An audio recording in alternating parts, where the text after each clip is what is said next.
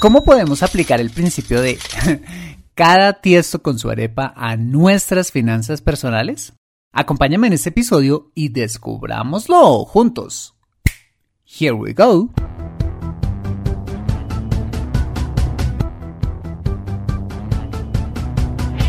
Bienvenido a Consejo Financiero, el podcast de finanzas personales donde aprenderás a manejar inteligentemente tu dinero, salir de deudas, tomar buenas decisiones financieras y alcanzar una prosperidad sólida y duradera. Consejo Financiero son finanzas personales prácticas para gente como tú que desean transformar su futuro financiero. Bienvenido a bordo.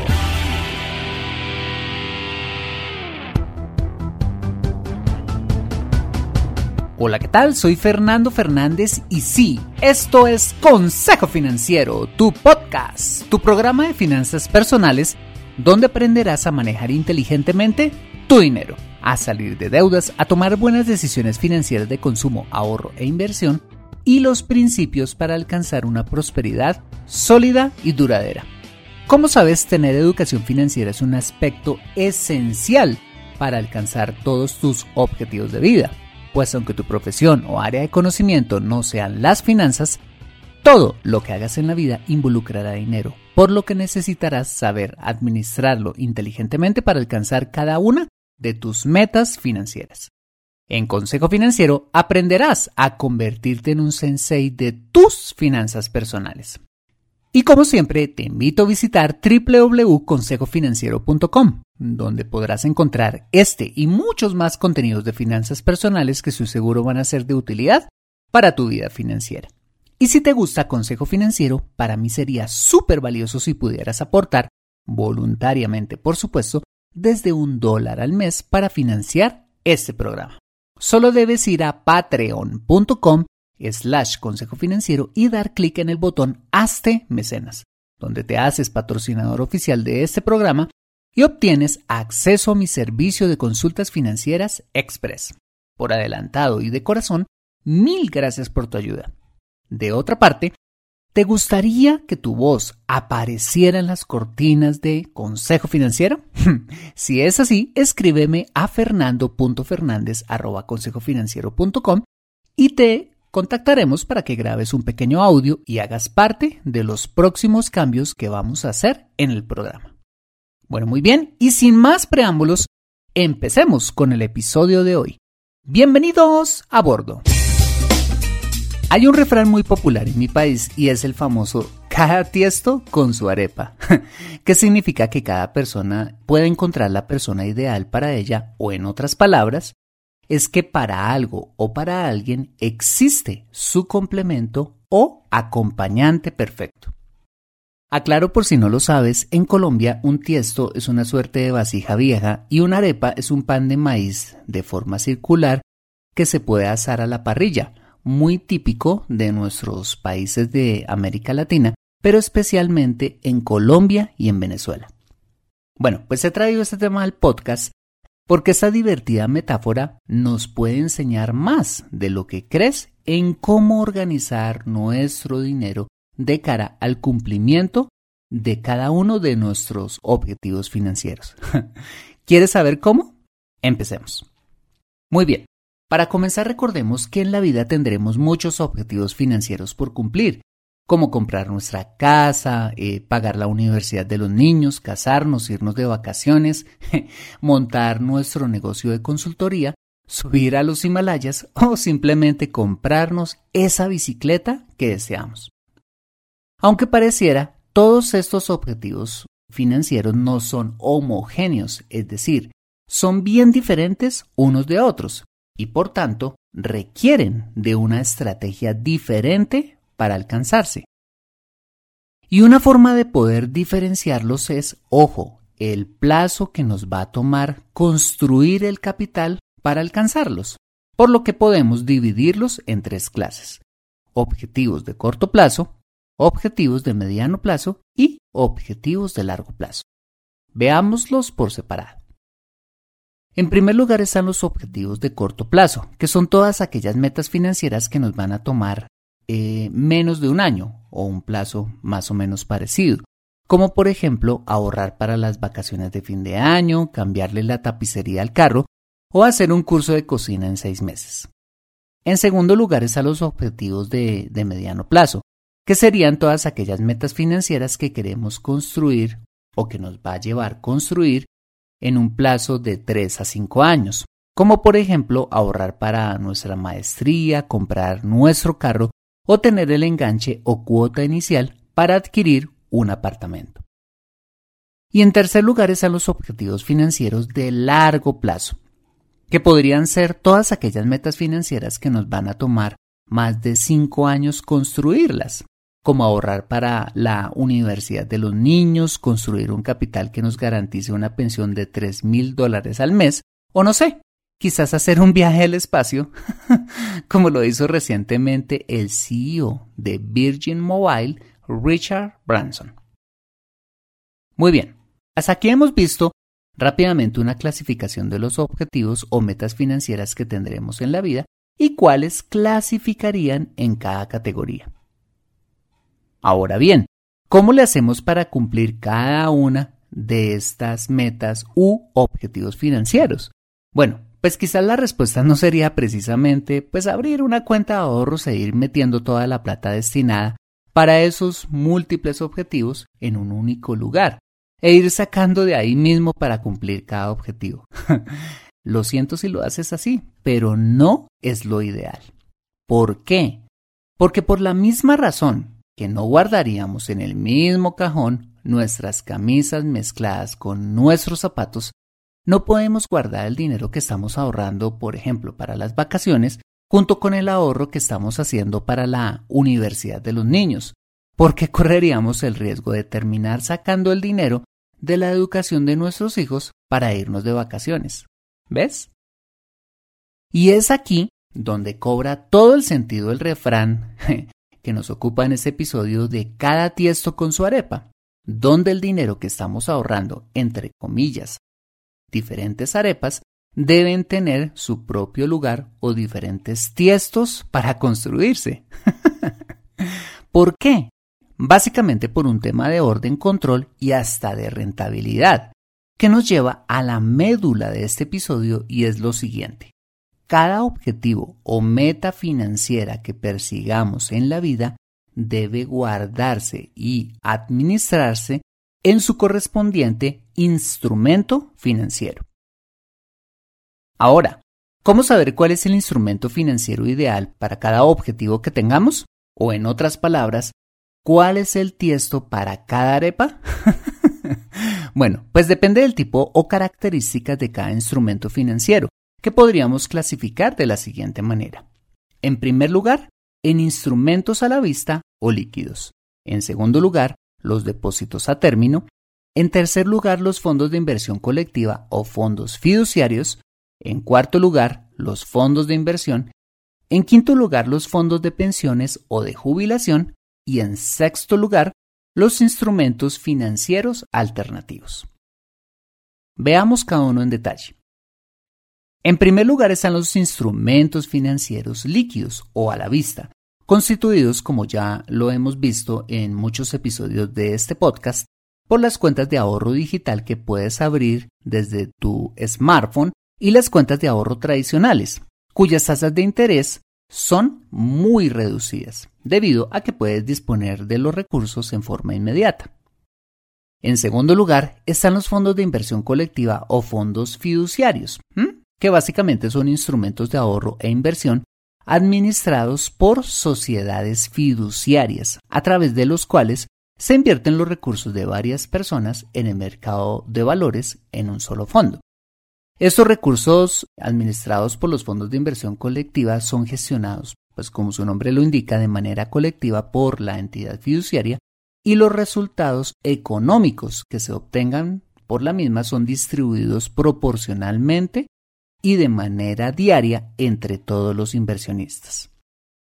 Eso quiere decir, en pocas palabras, que la rentabilidad de este tipo de instrumentos financieros es variable y que depende de las fluctuaciones propias del mercado de valores, pero aún así es un poco más alta que lo que renta eh, una cuenta digital o una cuenta de ahorros tradicional. ¿Mm? La ventaja de estos fondos es que la mayoría te permiten disponer de, de tus recursos en forma inmediata o casi inmediata, dándote la posibilidad de trasladar virtualmente dinero hacia tu cuenta de ahorro para retirar en cajero automático o pagar con tu tarjeta de débito, ¿vale? Ok. En tercer lugar están los depósitos a término más conocidos en Colombia como CDTs, que básicamente son títulos valores que constan que has dejado a cargo del banco un dinero por un tiempo determinado y que luego que este tiempo transcurra podrás recibir tu capital invertido de regreso junto con una suma adicional producto de los intereses. Los plazos de este tipo de instrumentos varían, pero los más comunes son los de 30, 90, 180 y 360 días. Por regla general, la rentabilidad de este tipo de instrumentos financieros es un poquito mejor al que se obtiene en las cuentas de ahorro y en los fondos fiduciarios, pero solo puedes disponer de los recursos ahorrados al vencimiento de estos, a menos de que quieras venderlo eh, en la bolsa de valores por un precio menor, caso en el que pues terminarías perdiendo dinero y pues no sería lo ideal. En cuarto lugar están los fondos de inversión, instrumentos de ahorro eh, más sofisticados ofrecidos por fondos de pensiones, algunos bancos o compañías de inversión a través de los cuales podrías obtener una mayor rentabilidad que en todos los instrumentos anteriores, pues al igual que en los fondos de inversión colectiva, esos también invierten nuestro dinero en el mercado de valores y otros tipos de inversión, pero a través de una mayor variedad de portafolios que se clasifican según el riesgo asumido, es decir, el riesgo de experimentar valorizaciones, que está muy bien, o eventuales desvalorizaciones temporales en el corto plazo, con el fin de buscar mejores rentabilidades en el mediano y en el largo plazo. Estos portafolios se clasifican o los podemos clasificar en los de riesgo conservador, en los de riesgo moderado o extremo. La rentabilidad en cada uno de ellos eh, varía, de tal manera que en los portafolios o en, sí, en los fondos de inversión conservadores la rentabilidad es pues, conservadora, como su nombre lo indica. Los eh, fondos moderados, eh, la rentabilidad es un poco más alta y en los extremos o los de mayor riesgo, pues la rentabilidad claramente es más alta. Si quieres saber más de este tema de los fondos de inversión, te invito a escuchar el episodio número 14 de este podcast donde hablé de ellos en profundidad. Bien, en quinto lugar están los fondos de pensiones o fondos de jubilación, que básicamente son instrumentos de inversión diseñados para generar rentabilidades en el largo plazo, ofrecidos por fondos de pensiones o algunas compañías de inversión, cuyas rentabilidades son aún mayores que las obtenidas en productos de más corto plazo. Y en sexto lugar están los instrumentos financieros que vamos a llamar mm, alternativos, que es importante que conozcas, pero que la verdad no recomiendo mucho para que construyas con estos tus objetivos financieros, debido al alto riesgo y a la imposibilidad de supervisión de los mismos en muchas ocasiones por parte de los entes de control de nuestros países, como son algunas empresas fintech que ofrecen alternativas de inversión con rentabilidades muy atractivas pero con riesgos aún mayores y todo lo que tiene que ver con plataformas de Forex, es decir, plataformas donde puedes transar todo tipo de divisas y adicionalmente todo lo que tiene que ver con el mundo de las criptomonedas. Como ya te lo decía, no soy muy fan de que la gente construya sus objetivos financieros en este tipo de instrumentos, debido a su alta volatilidad y a que muchas de estas alternativas de ahorro e inversión escapan del control del Estado, especialmente las plataformas de Forex y las criptomonedas, lo que quiere decir que en caso de reclamo o de estafa no vas a tener a quién recurrir. Muy bien, hasta aquí hemos visto que nuestros objetivos financieros se clasifican según su plazo y hemos visto los diferentes instrumentos financieros disponibles en el mercado.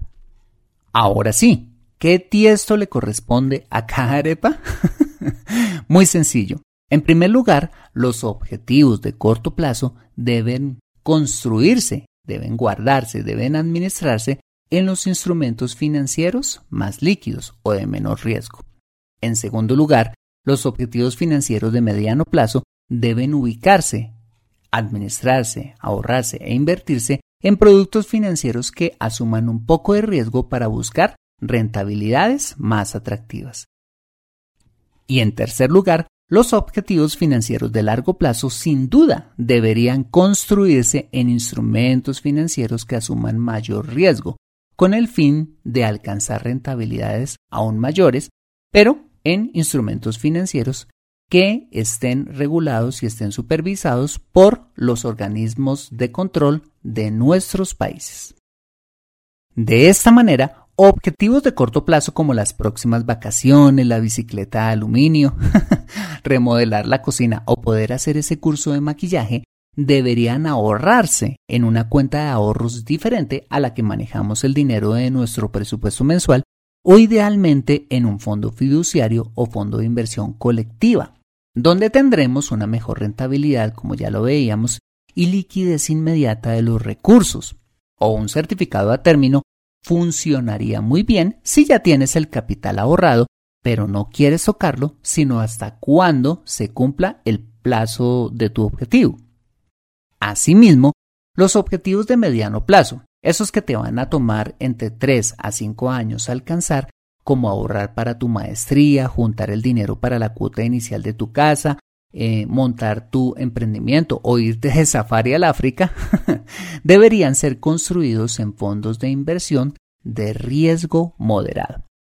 Y objetivos de largo plazo, es decir, a más de cinco años como la Universidad de los Niños, jubilarte con tres mil dólares mensuales o dejarle a tus hijos un patrimonio que les dé tranquilidad financiera, deberías construirlos en fondos de inversión o fondos de pensiones que asuman alto riesgo, pero que también generen una alta rentabilidad, que te permitan un crecimiento considerable de tu capital en el largo plazo. ¿Ves? Cada objetivo financiero en su correspondiente instrumento financiero. Bueno, pero ¿qué pasa si por ejemplo quieres ahorrar para tus vacaciones de fin de año y adicionalmente quieres comenzar un ahorro para la Universidad de María Camila y Juan Felipe, mm, que hoy tienen 3 y 4 años respectivamente? Muy sencillo, deberías abrir tres instrumentos financieros como pueden ser una cuenta de ahorros o un fondo fiduciario para las vacaciones y dos fondos de inversión de alto riesgo, uno para María Camila y otro para Juan Felipe. Y que si, por ejemplo, quieres construir tu fondo de emergencia, ahorrar para irte a los Himalayas en tres años e ir construyendo tu plan de retiro? Bueno, pues simplemente abriendo tres productos financieros, uno por cada objetivo. Abriendo un fondo fiduciario para tu fondo de emergencia, un fondo de inversión de riesgo moderado para tu viaje y un fondo de pensiones de mayor riesgo para construir la pensión que quieres. Bueno, ¿y qué pasa si quieres abrir un fondo de inversión de riesgo alto para comprarte la bicicleta en seis meses?